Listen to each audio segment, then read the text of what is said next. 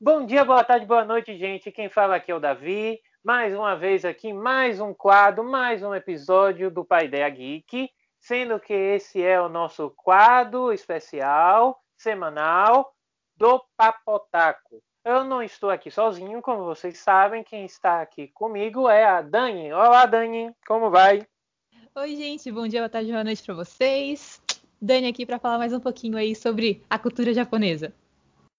Ah, isso é muito interessante, porque hoje a gente vai tocar em um assunto que tem muita gente aí da educação básica que deve estar se estremecendo quando falamos de língua portuguesa, quando falamos de gramática, mas hoje nós vamos esquecer um pouquinho o português e vamos falar mais um pouquinho mais da língua japonesa. E aí, Dani, o que é que tem os paranoês acerca do, da língua japonesa? O que a gente vai falar hoje que você acha que vai ser super interessante?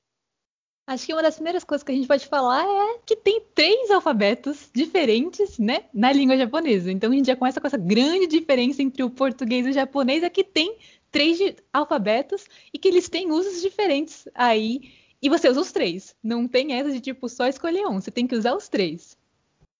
Ou seja, você não tem escolha, meu filho. Você, minha filha e minha filha que está me ouvindo aqui. Vocês não têm escolha. Vocês vão ter que usar os três, aprender os três. Então, assim, uh, mas a gente tem que pontuar, né, Dania? É, é muito difícil aprender o japonês? Hum, assim, depende dessa força de vontade se você é uma pessoa assim, eu tenho um pouquinho de preguiça. Então, se você é uma pessoa mais preguiçosa, aprender outra língua demora. E demanda muito trabalho e estudo. Se você é um pouquinho preguiçoso, é difícil. Mas se você tá assim, focado, dá para fazer. Eu digo que uns dois anos você aprende assim, bem legal, bastante. Dá para você manter uma conversa assim, sem muita dificuldade. É, porque a gente acaba, na verdade, Dani, a gente lembrando muito do inglês, né, que nós daqui do Ocidente acabamos né, sendo quase que alienados. Ah, tem que aprender inglês, tem que aprender uhum. inglês. E o inglês, ele tem lá as suas regras, muitos, muitas regras em alguns pontos gramaticais, de tempos verbais, principalmente, mas ele acabou se tornando algo muito corriqueiro, né, da nossa vida, nós estudamos inglês desde a educação básica, lá, ensino fundamental. Tem gente que faz em inglês, baby inglês, né? Com 4, 5 uhum. anos estão aprendendo inglês. E aí, quando nos deparamos com uma outra língua que não faz tão parte da minha faixa, porque eu assisto anime em japonês, né? É, já vi mangá, mas para as pessoas que não têm tanto costume de ouvir ou ler é, em inglês, é, ou japonês no caso, é muito complicado você perguntar, e aí, você acha fácil aprender japonês? Aí a pessoa lembra do filme, lembra de como é que fala, e o japonês realmente fala muito rápido. Uhum. É, o japonês fala rápido. É, é, é, se você comparar, por exemplo, com o inglês britânico, que eu acho que o inglês norte-americano fala em 50 segundos uma coisa, o britânico leva muito mais tempo, porque tem uma fonética diferente. a gente tem que entender que a fonética do japonês também é diferente, né? Uhum. E que nem nessa relação com o inglês, o inglês é muito mais parecido com o português. Então, a gente. Primeiro que o alfabeto já é o mesmo. Isso já ajuda, sim, 100%. Mesmo que você não entenda o que você está lendo em inglês, você consegue reconhecer os símbolos que estão ali. Já é, assim, meio caminho andado para você aprender. No japonês, não. Então, se você não aprender os alfabetos do japonês, você já não consegue nem tentar ler o que está escrito. Então, acho que é uma diferença, assim, que acaba pegando muito nessa dificuldade. E o inglês é muito parecido com a gente, com o nosso português. Porque, por exemplo, eu aprendi inglês de ler. Eu fiquei lendo, lendo, lendo, lendo, lendo, e uma hora eu tava entendendo o que estava acontecendo. Isso não acontece com o japonês. Você não consegue ler, ler, ler japonês e você aprende japonês. Na verdade, você não consegue nem ler japonês se você não aprender o alfabeto. Tô falando aqui autodidata, viu, gente? Autodidata aqui. Audion. Mas é, a gente acaba assimilando o inglês, Dani, porque é tanto filme, é tanta produção, é tanto americanização que a gente tem que a gente uhum. acaba. E fala cachorro quente. Em algumas cidades aqui do Brasil, é, é, até estranho, as pessoas falam hot dog mesmo, eles não falam cachorro quente. Acredite, eu já viajei para algumas cidades aqui no Brasil que eles preferem não colocar cachorro quente. E mais, você, você se desloca para um restaurante, você não vê lá cachorro quente, você vê hot dog. Sim, verdade. Você já viu algum lugar, um panfleto, né? Um, um panfletinho lá de que eles dão, ah, vejam aí o que vocês vão comer. Você já viu cachorro quente? Eu nunca vi. É, é muito Entendeu? difícil, é muito difícil. Realmente, agora a grande maioria dos lugares usa o inglês.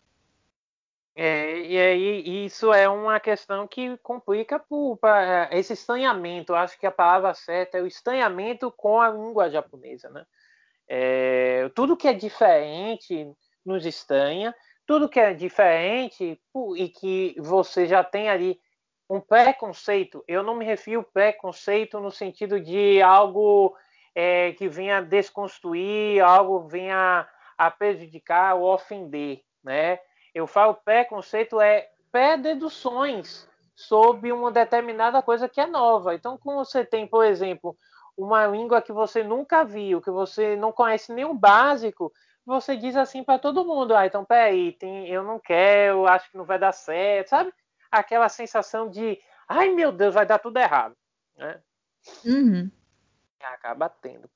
É, deixa, de, deixa só para a gente iniciar aqui, né? A Dani já falou que tem os of, T's né? É, variações, alfabetos japoneses. E aí eu queria trazer um pouquinho da história, né, rapidamente. Primeiro eu queria falar logo aqui, né, que acho que é importante, né, Dani? Japonês não tem nada a ver a língua japonesa com chinês. Com a língua Exatamente. Chinês. Na verdade, vamos falar assim, que não tem nada a ver com nenhuma outra língua asiática. Não misturem oh. japonês com coreano, com chinês, são coisas totalmente diferentes. Vamos esquecer esses estereótipos que a gente constrói, né? Que acha que todos, todos que moram é, no, é, é no Ocidente é, no Oriente, na verdade, perdão, no Oriente, eles têm com, com um acordo de língua, de, de fala, de costumes. Gente, a China tem os seus costumes, a Coreia do Sul e Norte tem seus costumes, o Japão tem seus costumes, tá? Então, ah, vamos acabar com essa ideia, ah, se eu aprendi chinês, vou aprender a falar japonês e vice-versa, tá? Exatamente. E não pode. E aí eu vou contar aqui rapidinho, para a gente passar para a parte que eu acho que é mais legal da, do nosso podcast hoje, que ah, o Japão né, possui três tipos de sociedades originais. Antigamente eles tinham uma a mais de oralidade, né, uma parte mais de, é, de, como a gente tem ainda né, e teve com mais força no passado, que é a passar de, de, uma, de uma pessoa para outra, né, a, a verbalização da cultura. É, mas a, ah, no Japão tem o Ainu, Ryukyu e o Yamato, que é, na verdade, as sociedades diferentes no Japão. E com o passar do tempo, né, a, principalmente a língua dos Yamato veio a se tornar o que a gente chama hoje de japonês, ou Ninho, Ninyohogo. Como é, Dani? Me conserte aqui. É, Nihongo. Nihongo, tá? Então, é só uma curiosidade aqui para vocês também entenderem como veio a origem da, da, da língua japonesa. Mas diga aí, Dani, quais são esses três alfabetos japoneses que tem, é, que você citou aí no início e que com certeza deixou um monte de gente com medo que quer aprender japonês? então, acho que o primeiro que eu posso falar aqui é o kanji, que a maior parte das pessoas já deve conhecer, que é aquela é, aquele alfabeto ideográfico que você já imagina aquela, aquele desenho super difícil é o kanji. Acho que todo mundo já viu uma vez na vida um kanji perdido por aí. É aquele desenho difícil. É, é... aquele que a gente camisa e a gente não sabe o que está escrito. Sim, é aquele que a galera faz tatuagem sem saber o que está dizendo. Exato. Então, assim, é, esse alfabeto específico, ele foi trazido da China. Então, essa aí é a única relação que a gente vai falar entre o chinês e o japonês. É esse alfabeto específico, que é o kanji que ele é formado por símbolos que eles não representam uma palavra, mas sim uma ideia. Então, o mesmo símbolo pode ter ideias diferentes dependendo da leitura que você dá para esse símbolo. Então, por exemplo, é, você não vai ter uma. Deixa eu pensar um exemplo. Se você pegar um kanji, ele pode significar metade e ele pode significar dentro. Depende da leitura que você der, né? Depende de como está estruturada a frase, você vai ter uma leitura diferente e vai ter um significado diferente. Então, ele vai representar uma ideia e não uma palavra específica. É, Perfeito. Eles existem milhões, são 50 mil símbolos mais ou menos, mas que no Japão eles usam assim, em média, uns 2 mil. É o suficiente para você ler um jornal japonês com tranquilidade. Entendi. E, e, esses que não são utilizados, eles acabam sendo né, resguardados para um grupo de pessoas que ainda usam, né? Sim, então, é, quando você pode usar para músicas, para uma parte mais artística. Esses que não são usados, geralmente, eles são guardados mais para as pessoas que estão mais envolvidas no meio artístico, então para músicas, para poesias, poemas, acaba que utilizam esses outros vários kanjis. legal, legal, legal. E além do kanji, eu tô, eu tô vendo aqui, né, que é, é, o kanji ele tem essa kanji tem essa associação, a única associação ideográfica por trás da China, mas temos outros dois, né? Esses outros dois, eles têm alguma associação com o kanji? O que é que difere do, do kanji para os outros dois alfabetos? Então, e aí a gente tem em seguida o hiragana. Hiragana é aquele alfabeto que é o mais simples de todos, que geralmente quando você começa a aprender o japonês, a primeira coisa que te falam é aprende hiragana. Então, esse é o primeiro alfabeto que você vai aprender, é o mais simples de todos e é o que eles utilizam, por exemplo, as crianças que estão começando, né, estão sendo alfabetizadas no Japão, é o primeiro alfabeto que eles vão aprender. O legal do hiragana é que ele tem uma história de como o kanji, né, que ele veio da China para cá, para o Japão. E quem estudava, né, no geral eram os homens e as pessoas que estavam mais relacionadas com elite, as mulheres não tinham acesso a, não podiam aprender o kanji, elas não podiam aprender a escrever. Então, o que elas fizeram foi criar um alfabeto para elas. Então, as mulheres criaram o hiragana, que é um alfabeto muito mais simples para poder escrever o que elas queriam escrever, já que elas não tinham acesso, né, a estudos, por exemplo, não tinha educação. Então, elas criaram um alfabeto delas e acabou que, historicamente falando, o hiragana é muito mais simples. Eles viram que esse alfabeto ele era bom, ele tinha um, é, a sua função atendia muito bem ao que era proposto, então incluíram o hiragana entre os alfabetos que são utilizados no Japão. É, rapidinho, vamos abrir um parêntese que eu acho que essa formação que você falou aí é, é magnífica. Percebam. É... É, nós íamos falar sobre isso, né? Acho que foi uma coisa que a gente até definiu, né? De como falar um pouquinho da, da cultura japonesa, como é a sociedade japonesa e a, e a forma, né, é, uhum. da estrutura familiar japonesa, como ela é construída. Porque é, a questão da, da mulher, né, e eu não vou entrar no âmbito do machismo, misoginia, outras coisas, que eu não conheço a cultura japonesa, eu posso falar da, da minha cultura, né, do, daqui do Brasil, e que e nós sabemos muito bem a historicidade em torno de todas as situações. E além disso, eu acho que esse é um papo muito legal para que você e a Santiago façam juntas. Uhum. Porque é muito mais importante do que eu falar, acho que é mais importante que vocês falem e venham a convergir, dialogar sobre o que a Santiago conhece daqui bastante das pesquisas que ela estuda e faz dentro dessa área e a que você conhece também no âmbito do Japão. Porque eu acho muito interessante, gente, a gente entender é, que não é apenas o hiragana, não é só um alfabeto, pelo que entendi que a Dani falou aqui, que a gente já vinha conversando antes, né? O hiragana é uma forma de emancipação, na minha opinião, né?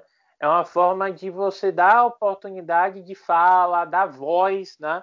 A um grupo, no caso das mulheres japonesas, que infelizmente não tinham é, acesso ou oportunidade a conhecer um alfabeto, né? Que é um algo até sério, né? Porque o alfabeto de qualquer país é a base da alfabetização, ou seja, a formação inicial de qualquer indivíduo. Então, esse ponto é muito legal. Eu acho que vale um outro podcast especial falando sobre isso, comparando aqui com o Japão. Acho muito legal, Dani. Não sei o que você acha. Com certeza. Podemos marcar já. Tá, tá marcado. eu fico mediando apenas e vocês trazem essa questão que eu acho que suma importância. E curiosa, viu, gente? Pesquisem sobre isso. Eu acho que a toda forma, não só das mulheres, mas de outros grupos, né, que são de certa forma é, sofrem as mazelas sociais e são deslocados do grande centro de produção, de pesquisa e de pensamento dentro do âmbito empresarial, profissional, eu acho que todo tipo de representação como é esse aqui, histórico, né? É um alfabeto que hoje é utilizado como oficial, um dos oficiais do Japão. Acho exemplos como esse são super bem-vindos, super legais de a gente conhecer.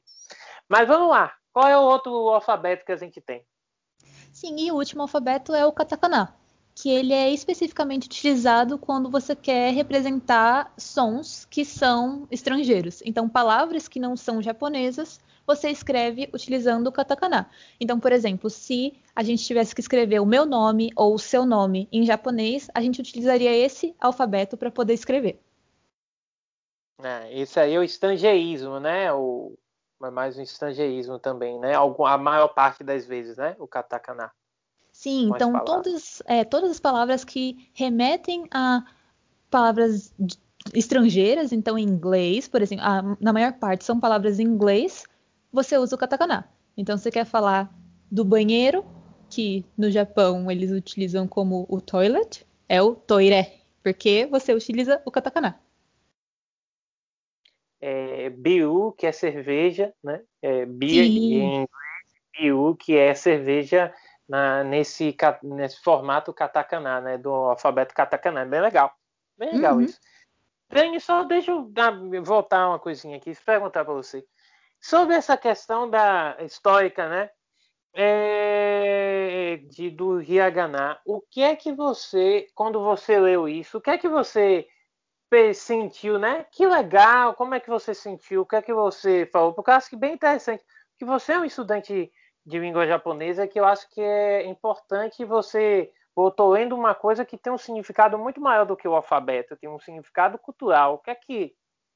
Só dessa pinceladinha que você acha? Sim, é, foi uma coisa que me deixou muito feliz, no sentido de sempre as mulheres estão muito envolvidas na história e fazendo história. E eu gostei muito de ser uma coisa tão importante que ainda é muito utilizada, que é tipo a base toda da escrita você utiliza o hiragana e que foi feito por mulheres nesse sentido de emancipação. Então, no geral, ainda tem, acho que a gente pode falar um pouquinho, um pouquinho mais disso no próximo quadro, mas tem muitas coisas relacionadas a mulheres e a força feminina no Japão que me atrai bastante. Tem muitas histórias que me deixam muito animada para falar, então acho que a gente pode fazer um quadro com a Santiago exatamente sobre isso, porque tem vários grupos de mulheres que foram muito importantes na história do Japão em si, que fizeram muitas coisas de emancipação. Então acho que a gente pode guardar essa informação para um próximo podcast. Pronto, já está sendo dito, viu, gente que está ouvindo a gente? Vai ter crossover, viu? Crossover, quem conhece o terminologia crossover, é a combinação, né, a mistura de uma dentro do âmbito das séries, né? Dentro de uma, de uma série com uma outra, né? É como se quem conhece as séries, como exemplo, Flash e a Arrow, né? O Arqueiro Verde, que acabou já algum tempo, já tem um tempinho agora, terminou. Então é como se fazia um crossover, misturar uma série com a outra. Então vamos misturar, fazer um crossover entre o Papo Taco e os quadros que eu faço com a Santiago, vai ser bem legal. Bom, mas além dos alfabetos, também temos os números, né? Que eles acabam utilizando tanto o kanji para representar os números, como o próprio alfabeto, o algarismo romano, né? É, para representar também os números, siglas, né? É, uhum. E outras representações numéricas. É, lá no Japão se usa de tudo para os números, no caso. Sim. Então você tem. Depende muito né, da, do que você quer mostrar para as pessoas. Se for uma questão mais tradicional, geralmente você vai utilizar os kanjis para é, utilizar como número. Mas se você está numa coisa mais moderna, que não tem tanto esse ar de tradicionalismo, você utiliza os números normais, que não tem problema nenhum. Então, eles usam os dois, não tem, não tem uma segregação de só usar um ou só usar outro. Utiliza os dois e não tem problema nenhum. Que bom, porque é assim, é, eu não sei se é verdade. Isso é uma curiosidade que me veio à cabeça agora. Como são então os números de celulares lá no Japão? Eu poderia usar um kanji para falar dos nos números do. Ah, aqui o meu número é esse, esse e esse, por exemplo, usando kanji. Ou geralmente lá no Japão é, olha, anota meu número aí, 800, 800, 800, 800. É isso, como o número o som que você utiliza é o mesmo no kanji e para escrita do número de forma normal, digamos assim. Então não tem diferença se você falar, ah, meu número é 800, 800, 800, a pessoa vai conseguir escrever ou na forma de kanji ou como a forma ah, mano, né? O algarismo arábico romano. Sim, Legal. vai da mesma forma. Mas no geral, para celular, se eu não estou enganado, eles utilizam os números arábicos. Não tem. É, não usa o kanji como forma de é. número de celular. Curiosidades, é um momento das curiosidades. Mas, Dani, a parte. A gente já falou um pouquinho do alfabeto, um pouquinho da história, algumas questões culturais também. Aí é partindo já para uma, uma segunda parte, que é para falar uma coisa que você adora, né? Da parte gramatical, né? De uma estrutura ah. Gente, nem eu nem a Dani gostamos de falar de gramática, tá? Mas eu acho que é interessante porque tem coisas diferentes, né? E é a proposta do episódio. Então, primeira coisa que a gente ia falar é a construção da frase. Não sou professor de português, mas vamos lá. Mas construir aqui, no, no, aqui em português, e na maior parte das línguas que derivam do latim, é, geralmente construímos né, o sujeito, né, a pessoa, depois o verbo, né, a construção verbal, a locução verbal, e depois o objeto, ou seja, objeto direto, indireto, e aí vai. Né? E aí, lá no Japão, como é, Dani? Não é assim, eu sei que não é assim, não é sujeito, é, verbo e objeto. Como é? É, já aí fica um pouquinho invertido. No Japão, ele começa com o sujeito, seguido pelo objeto, e só no final você utiliza o verbo. Então, dando um exemplo aqui. Anata wa kawaii desu. Seria, num português, seria tipo, ah, você é uma gracinha, você é uh, fofinha. Se você for traduzir, Anata você está referindo ao sujeito. Kawaii é o gracinha. E desu é o é. Então a frase traduzida ao pé da letra seria: Você gracinha é. Não você é uma gracinha. Gente do céu! É, é, eu não vou falar nada, mas eu acho que vai ter muita, muitas pessoas que vão identificar um personagem clássico da cultura geek, né, que fala assim. Mas, assim, é, é você gracinha é ou você é uma gracinha. Só uma crítica, não é uma crítica, mas só uma observação. Perceba como é, é nossa língua, ela tende, né, principalmente o português, ela tende a sempre adicionar é, é, construções, né, núcleos, né, dentro da frase. É, você é uma gracinha. Você gracinha é. Sabe o que me lembra?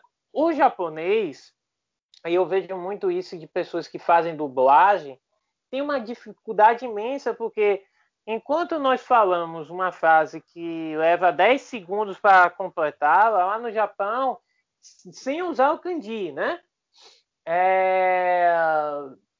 Uma frase pode ter uma, um kanji significa o quê? Umas, as mesmas 10 segundos de fala lá no Japão. Então, a construção, pelo que eu percebi, a construção do Japão, da, da língua japonesa, ela é mais rápida, é mais dinâmica dentro da construção gramatical.